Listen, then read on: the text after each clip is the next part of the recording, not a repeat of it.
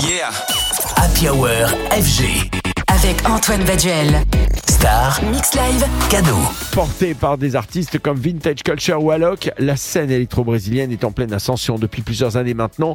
À l'image de Tomorrowland, qui fait son grand retour cette année, on retrouve des événements démesurés et un public de plus en plus conquis. C'est donc très logiquement que de nouveaux artistes débarquent sur cette scène où la voix est encore libre. Des artistes comme Ted Troll, le producteur brésilien qui vient de livrer son nouveau single Heavy Conscience, un titre mélodique puissant à la frontière de plusieurs univers, la pop, la house, en passant par la techno.